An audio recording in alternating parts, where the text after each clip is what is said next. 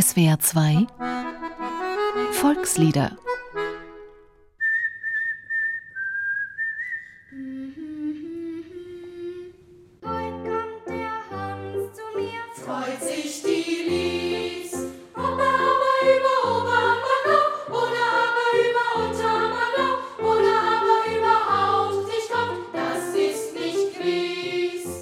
Ein bayerischer Schnaderhüpferl, ein Volkstanz aus Oberammergau, der in jeder Hinsicht Spaß macht.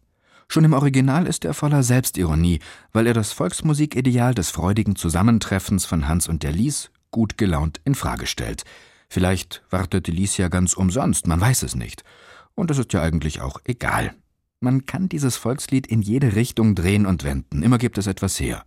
Als Strophenlied mit Vorsänger und Chor, als Kanon oder auch als ebenso berühmtes Quatschlied, bei dem der Hans nicht über Oberammergau kommt, sondern einen Schweizer Käs isst und es nicht gewiss ist, ob er aber mit dem Oberkiefer kaut oder aber mit dem Unterkiefer kaut oder aber überhaupt nicht kaut. Sogar mehrere Quodlibets gibt es, in die sich Heut kommt der Hans zu mir in seiner alpenländischen Dreiklangsharmonik trefflich einfügt. Das lateinische Wort Quodlibet heißt übersetzt, was euch gefällt, oder etwas geschmeidiger vielleicht, wie's beliebt, und ist ein jahrhundertealtes geistreiches Spiel mit Musik, bei dem mehrere Lieder gleichzeitig gesungen werden können. Eines davon übt die fünfte Klasse der Stuttgarter Waldorfschule Silberwald gerade. Heut kommt der Hans zu mir, es tönen die Lieder und C-A-F-F-E-E.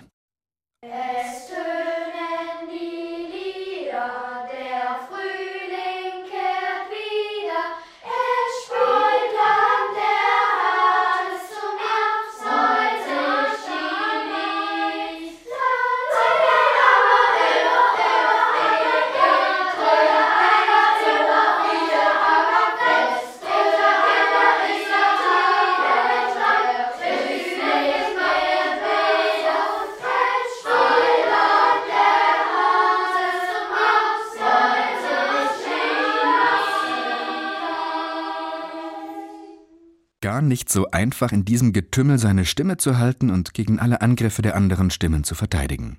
Das ist wie Mannschaftssport, bei dem jeder Einzelne eigenverantwortlich und selbstbewusst seine Position ausfüllt und dabei immer darauf achten muss, was die anderen gerade machen. Alleingänge, Unkonzentriertheiten oder rücksichtsloses Einander überbrüllen führt beim Quadlibet ebenso wie beim Kanon zum Zusammenbruch. Ein ideales Mittel zur Musikerziehung also, pädagogisch geschickt zu verbinden mit der Schulung von Sozialverhalten und der richtigen Balance zwischen der selbstbewussten Eigenverantwortung eines Einzelnen, seinen Weg auch dann gelassen weiter zu verfolgen, wenn man glaubt, dabei wirkungslos in der Masse unterzugehen, und einer harmonischen Kommunikation mit der Gruppe. Außerdem sind Kanons für das Singen mit Kindern natürlich sehr praktisch. Hier muss niemand warten, während der Chorleiter mit einer Hälfte der Gruppe ihre Stimme übt, sondern alle können zusammen ein einstimmiges Lied lernen und trotzdem mehrstimmig musizieren.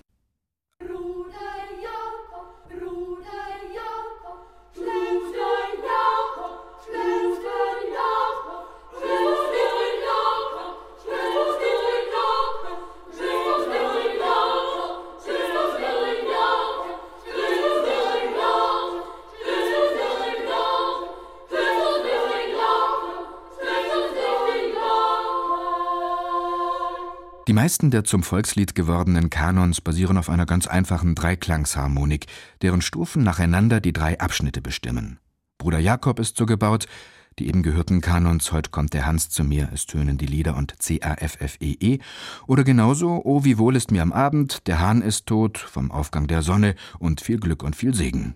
Die Reihe ließe sich beliebig fortführen. Natürlich geht das auch komplizierter. Seit vielen Jahrhunderten ist das Kanonkomponieren ein kunstvolles Spiel unter Komponisten, und der Ursprung des Kanons ist auch ein solches kompositorisches Spiel. Kanon heißt nämlich eigentlich Regel oder Gesetz, und die ersten Kanons, die die Musikgeschichte überliefert hat, sind sogenannte Rätselkanons. Die Komponisten schrieben eine Melodie auf und überließen dem Leser die Lösung des Rätsels, nach welchen Regeln man diese Melodie mit sich selbst kombinieren musste, damit sie richtig klang. Dabei war die Kombination bei weitem nicht so einfach wie bei den Singkanons heute. Es konnte sein, dass der zweite Stimmeinsatz eine Quinte oder eine Quarte höher sein musste als der erste, oder dass die zweite Stimme den Kanon rückwärts zu singen hatte, oder die Noten auf dem Kopf gelesen werden mussten. Krebskanon oder Spiegelkanon hieß das dann. Und es konnte auch sein, dass man den Kanon gleichzeitig rückwärts und auf dem Kopf lesen musste. Eine knifflige Angelegenheit also, ein strategisches Denkspiel für Virtuosen des Kontrapunkts. Und folgerichtig hatte der Kanon auch seinen Höhepunkt in der Zeit von Josquin des Prés und Johannes Ogerchem, den großen franco-flämischen Komponisten des 15. und 16. Jahrhunderts. Und später noch einmal bei Johann Sebastian Bach. Bei Komponisten also, die mit atemberaubendem Können die Polyphonie auf ihren Höhepunkt trieben.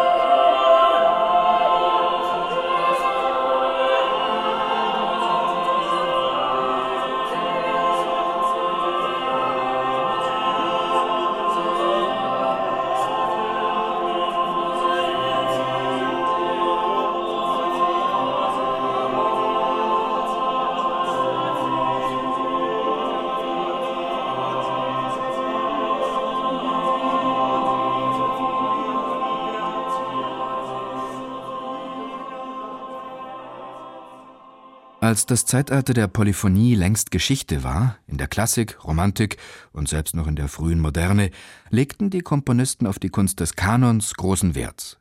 Josef Haydn hatte in seinem Schlafzimmer anstelle von Bildern 46 selbstgeschriebene Kanons hängen, gerahmt und hinter Glas, und hütete sie wie einen Schatz. Auch Wolfgang Amadeus Mozart hat eine große Zahl von Kanons geschrieben, musikalische Späße zur geselligen Abendunterhaltung mit zum Teil derben Texten und kunstvollster Musik. Johannes Brahms hat auf seinen Spaziergängen für seine Freunde Rätselkanons erfunden, Igor Strawinski und Arnold Schönberg schrieben sich Postkarten mit selbstkomponierten Kanons. Paul Hindemith hat ganze Kanonsammlungen geschrieben.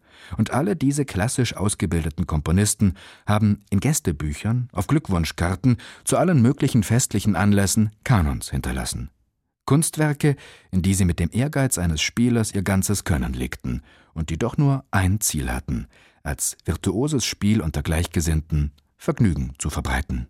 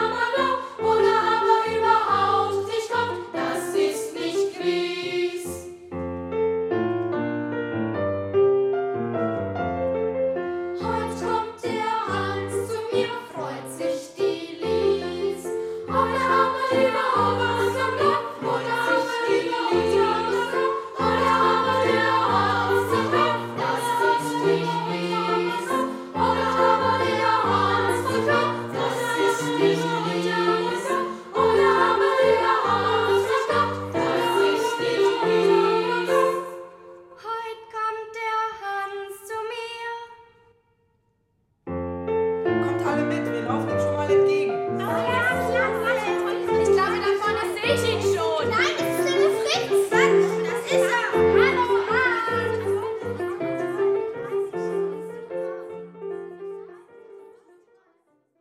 Der Kinderchor der Staatsoper Stuttgart und sein Leiter Johannes Knecht haben das Rätsel des Kanons Heute kommt der Hans zu mir endlich gelöst. Hans kommt also tatsächlich.